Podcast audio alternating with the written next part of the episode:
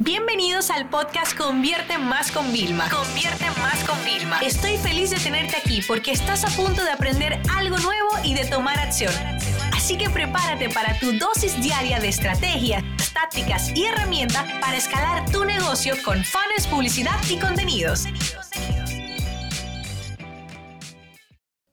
Muchas veces nos dedicamos a investigar métodos para vender más, cómo conseguir más compradores, cómo hacer que realmente compre, cómo evitar los carritos abandonados, que se suele pensar que son solamente para e-commerce, pero todos los negocios, inclusive los corporativos, los tenemos. Y a veces la pregunta más sencilla que nos podemos hacer es, qué nuevos métodos de pago puedo habilitar. Pero esto viene de una estrategia mayor que de la que quiero hablar hoy.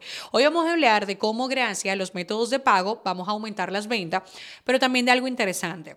Cada vez que hacemos una medición se tiene que hacer desde el último paso del funnel hasta el primero. Es decir, no me cambie tu estrategia de contenidos, de publicidad, eh, de contenido vertical, no me cambies esa estrategia. Vámonos a los últimos pasos. Por ejemplo, nosotros ya inclusive a nivel corporativo hemos agregado el tema de pagos con criptomonedas y agregando otro tipo de plataformas también o agregando, aceptando pagos en otras divisas. Fíjate cómo, déjame explicarte, yo me he abierto a nuevos tipos de clientes. Ustedes saben que no podemos ser ciegos a todo este tema del futuro, la web 3.0, todo el tema de NFT. Pues bueno, yo no sé si ustedes lo saben, pero como se lanza un proyecto ¿vale? Para de NFT es exactamente como lanzamos nosotros desde el 2013, soluciones educativas a través de Internet. Entonces, claro, al yo poder agregar nuevos métodos, yo puedo servir a nuevos clientes que antes yo no servía. ¿ok? Por ejemplo, con el tema de, yo vivo en Estados Unidos, nosotros tenemos una plataforma que es Cell que igualmente traquea las transacciones, que igualmente a nivel de contabilidad me las traquea. Pues nosotros en cada lanzamiento yo te puedo decir que se pueden agregar 25 o 30 transacciones adicionales por solo yo tener esa plataforma. Entonces, la pregunta que nosotros tenemos que hacer es, cuando un cliente no nos compra es preguntarle por qué no compraste. Es también que en atención al cliente, cuando la gente diga, ah, no, dime los métodos de pago, fíjense estos pequeños detalles que van a hacer. Dime los métodos de pago y, te van a, y tú le vas a decir, no, tarjeta de crédito, transferencia bancaria, eh, pago en efectivo. Eh, y la persona te dice, ah, ok, gracias. Y entonces le responden, ¿hay algún otro método que a ti te gustaría poder realizar que no tenemos ahora mismo?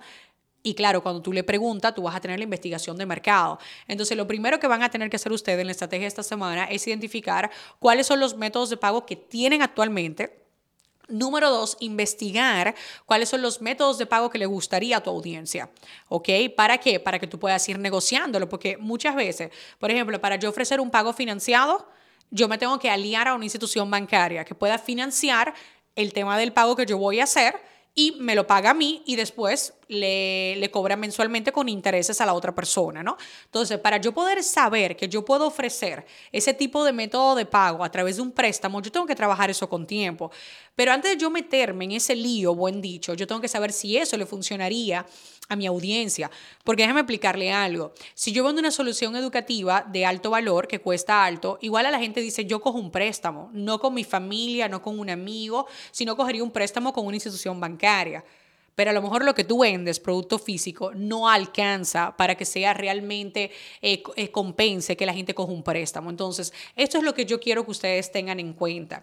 Vamos a hablar de otros métodos de pago, como por ejemplo puede ser que ya hemos dicho cripto, puede ser el tema de Google Play y Apple Play y Amazon Play y el de Shopify. Ojo a esto que les estoy diciendo.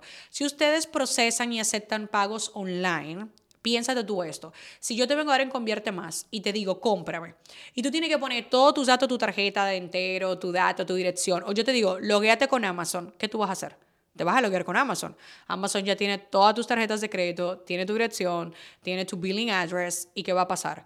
Que tú vas a decir, wow, compró en un minuto versus comprar en cinco minutos.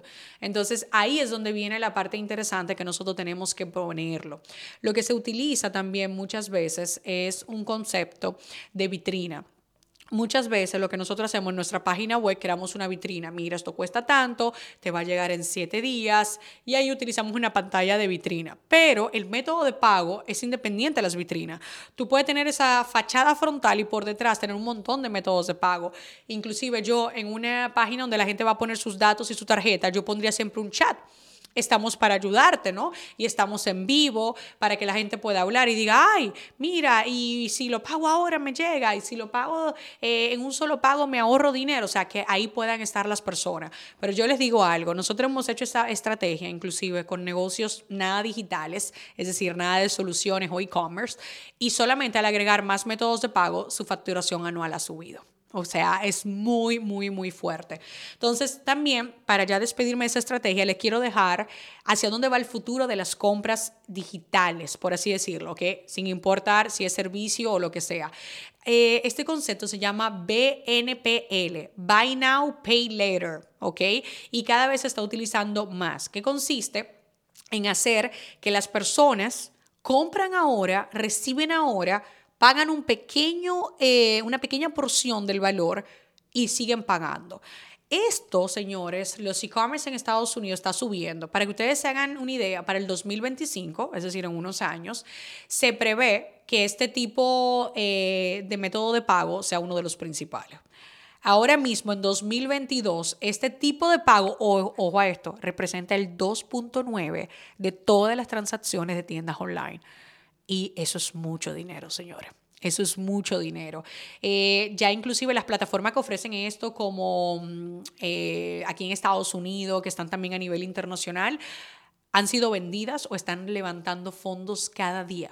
Señores, no se levantan fondos, no se venden por millones y millones de dólares plataformas si no hubiera un crecimiento. Esto va a crecer. Y en nuestros países locales tenemos que estar alerta, ¿vale? De cuáles son las instituciones que van a empezar a ofrecer esto, que ya a la gente le hacen un credit check y de una vez le van a financiar. Porque yo les digo, quizá ahora mismo para nuestro mercado hispano es un poco precipitado, pero yo les digo, esto cada vez va a funcionar mejor.